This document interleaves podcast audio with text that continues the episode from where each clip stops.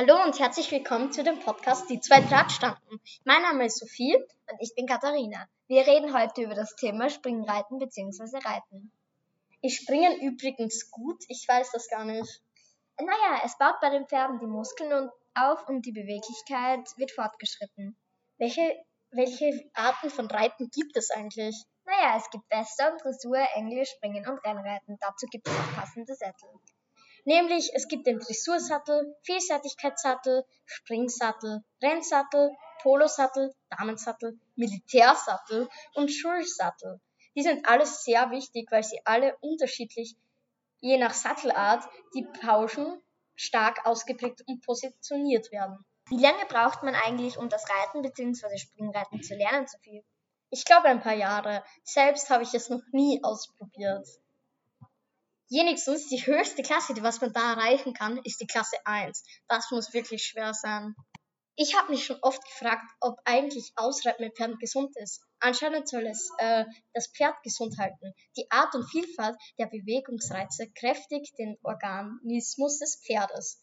Ganzheitlich zudem kommt die Pferdelunge an der frischen Luft richtig gut zum Durchatmen. Und dank vielfältiger Umweltreize bieten Ausritte auch eine Abhärtung für das Nervenkostüm. Ähm, ich habe auch schon oft gesehen, dass Pferde als Therapiemittel eingesetzt werden, für zum Beispiel behinderte oder schwangere Menschen.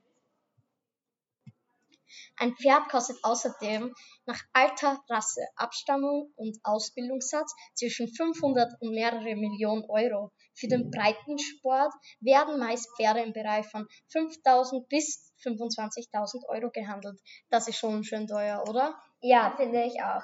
Naja, einige Pferderassen, wie zum Beispiel der Shetland Pony, sind etwas günstiger, aber die Pferde sind dafür auch ziemlich klein. Dann gibt es noch den Fuchs, den Rappe, den Schimmel, den Friese und den Hafen. Was fressen eigentlich Pferde? Sie fressen Rauffutter wie Gras, Grünpflanzen, Holz, Silage und Stroh, Kraftfutter wie Hafer, Mais, Gerste und Müsli, Sat Saftfutter wie Möhren, Äpfel, Rüben und rote Beete, Mineralfutter in Form von Pellets oder Briquettes, Kräuter wie Brennnesseln, Hagebutter, Kamille und Löwenzahn. Wann ist man eigentlich zu alt zum Reiten? Das Alter sagt nichts darüber aus, wie lange du ein Pferd reiten kannst. Sportpferde, die in jungen Jahren eine hohe Auslastung erfahren haben, sind womöglich schon mit 15 Jahren mit massiven Rücken- oder Gelenkproblemen behaftet, so dass ein Ausreiten nicht mehr möglich ist. Wie viel kosten eigentlich Reitstunden? Die Reitschulen und Höfe bieten meist einstündige Kurse an, die ab ca. 20 Euro gebucht werden können. Reiten lernen kann man monatlich, also ein, einiges kosten. Bei zwei Reitstunden pro Woche können somit monatlich etwa 160 Euro entfallen. Nun kommen wir zu den Weltrekorden. Was ist das schönste Pferd auf der ganzen Welt? Dieser Achaltekiner wurde als schönstes Pferd der Welt 2016 bis 2017 ernannt. Seine Rasse zählt zu den ältesten weltweit, dessen Ursprung sich in Turkmenistan findet. Das himmlische Pferd verzaubert vor allem mit seinem goldenen Fell. Was ist das älteste Pferd? Ein fast unglaublicher Pferderekord. Das älteste Pferd der Welt wurde 62 Jahre alt.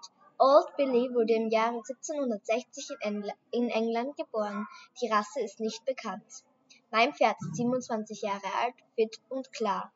Was ist das berühmteste Pferd der Welt? Frederik der Große ist vielleicht das schönste auf jeden Fall, aber das bekannteste Pferd der Welt der Hengst hat auf seinen Social-Media-Kanälen ein großes Publikum und verdient rund 20 Millionen Dollar im Monat. Danke, dass ihr unseren Podcast angehört habt. Tschüss. Tschüss.